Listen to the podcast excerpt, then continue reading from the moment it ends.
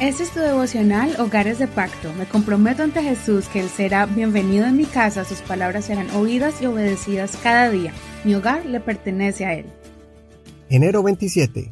El traicionero fue traicionado. Mateo 27. Al amanecer, todos los principales sacerdotes y los ancianos del pueblo tomaron consejo contra Jesús para entregarle a muerte. Y después de atarlo lo llevaron y lo entregaron al procurador Pilato. Entonces Judas, el que le había entregado, al ver que era condenado, sintió remordimiento y devolvió las treinta piezas de plata a los principales sacerdotes y a los ancianos diciendo, Yo he pecado entregando sangre inocente.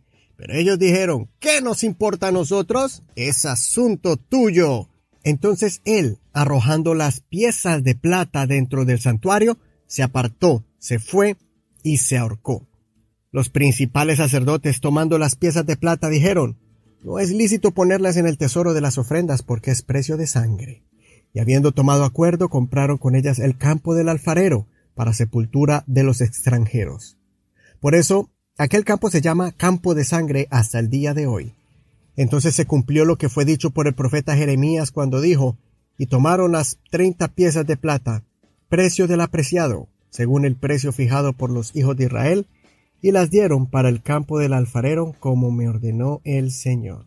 En este capítulo leemos el proceso del sufrimiento y muerte de Jesús, pero voy a dejar ese tema para el futuro cuando estudiemos los otros evangelios, porque quiero darte una advertencia y mostrarte la forma en que alguien termina engañado. Judas, por envidia y avaricia, decidió entregar al Señor, y Judas negoció la entrega del Señor a los fariseos por treinta piezas de plata. Al hacer esto, no se dio cuenta que estaba cumpliendo una profecía del profeta Zacarías sobre aquel que entregaría al Señor por treinta piezas de plata y que este individuo moriría sin salvación. Ahora, cuando se le acabó el placer de haber logrado su plan maligno y de sentir ese dinero en sus manos, le llega un sentimiento horrible como un golpe en la cara. Él remordimiento. Después de estar ciego, se le abren los ojos de la conciencia, reconociendo que lo que había hecho había sido un gravísimo error. Por eso trata de arreglar el problema, pero es demasiado tarde. Los que planearon la muerte de Jesús se aprovecharon de la debilidad de Judas. Lo trataron como un héroe, pero luego lo desecharon y lo menospreciaron como un perro callejero. Ignorado, traicionado y ultrajado, se sintió ya poca cosa, tanto que se suicidó. Así terminan los que practican el mal.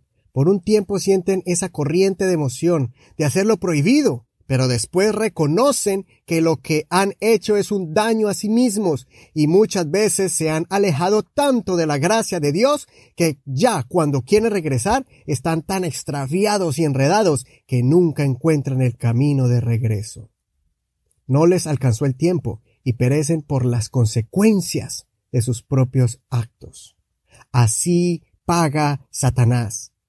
Te pone en contra de un líder, de tu pastor, tus padres, de tus buenos amigos. Después te ayuda para que experimentes esa satisfacción del placer por hacer cosas que nunca habías hecho y lugares de oscuridad y con personas con las con la conciencia dañada. Te convence de que no es tan necesario dedicar tanto tiempo a Dios, que es un desperdicio de tiempo. Comienzas a tener pensamientos equivocados. Por ejemplo, piensas que engañar a tu esposo o a tu esposa no es tan malo. Y el diablo te ayuda a justificar ese acto diciéndote que mereces ese placer. Y después de que Satanás te utiliza para que practiques el pecado y hagas cosas que no le agradan a Dios, te tira a un lado como un objeto desechable a la basura. Terminas abandonado y confundido. Similar es como cuando por ejemplo, una joven le abre el corazón a un muchacho que no tiene respeto por Dios y después de que la seduce, la utiliza y después la desecha y hasta comienza a divulgar a sus amigos lo que hizo con ella como un trofeo que conquistó. Así paga el enemigo. Romanos 6:23 dice, porque la paga del pecado es muerte, pero el don de Dios es vida eterna. El regalo de Dios es vida eterna en Cristo Jesús, Señor nuestro. No te pases de listo. Recuerda que todo lo que sembramos cosechamos. Proverbios 22.8. Quien siembra injusticia cosecha desgracias.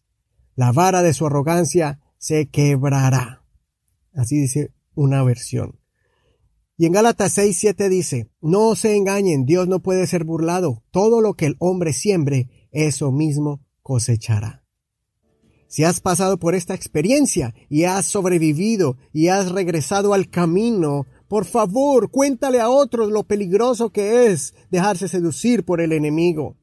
Si estás siendo tentado y buscando la forma para experimentar con las cosas pecaminosas, ten cuidado y aprende de Judas, pues créeme que no es fácil volver y mucho menos recuperarse de lo que perdimos. Guárdate. Que el Señor te cuide y te bendiga en este día.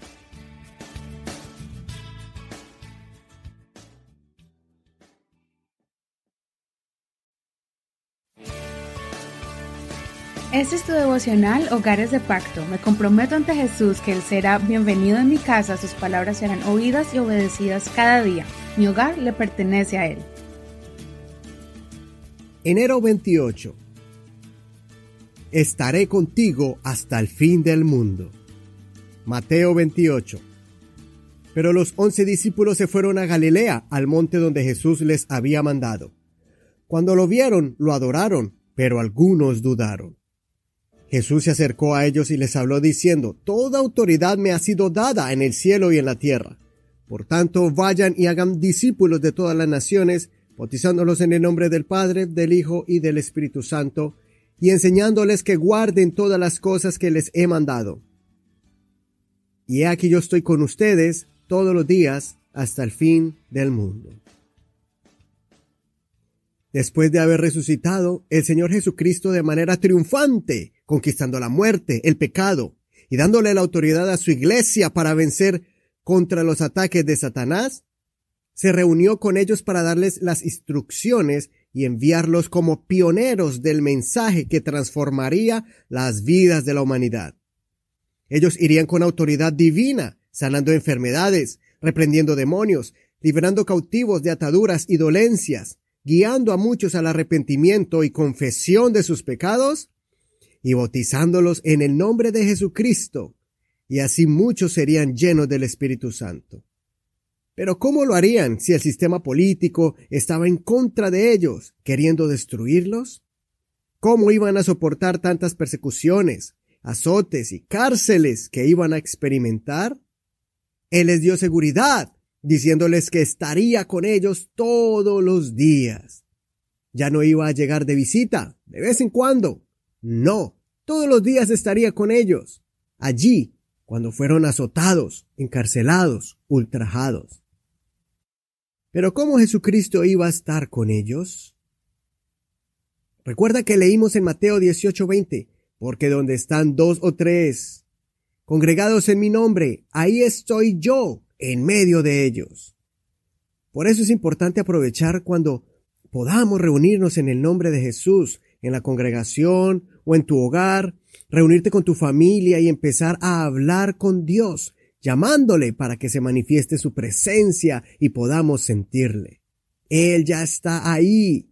Solo que cuando nos reunimos, nuestro corazón se hace sensible a su presencia y permitimos que el Señor comience a obrar poderosamente en nuestras vidas y familias.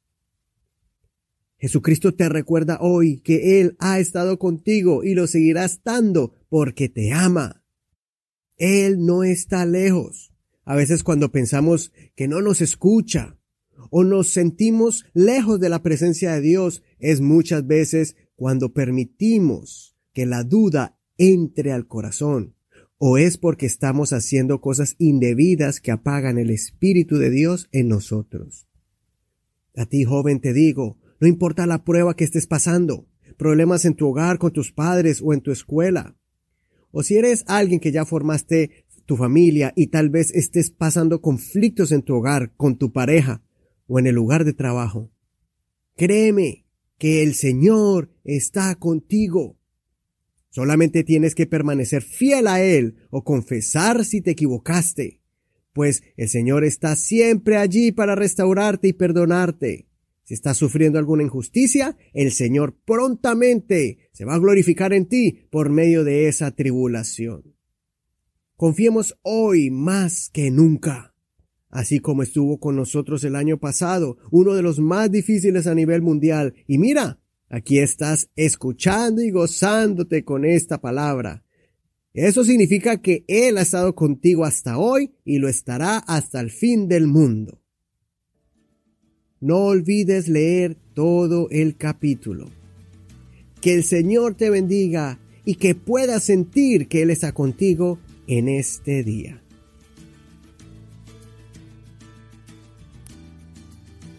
Este es el último capítulo de Mateo. Te felicito y gracias por acompañarnos en este devocional diario. Si te perdiste algún día, puedes escuchar cualquiera de estos días con su capítulo respectivo en el podcast. Mañana comenzaremos un nuevo libro del Nuevo Testamento y te animo para que no te lo pierdas.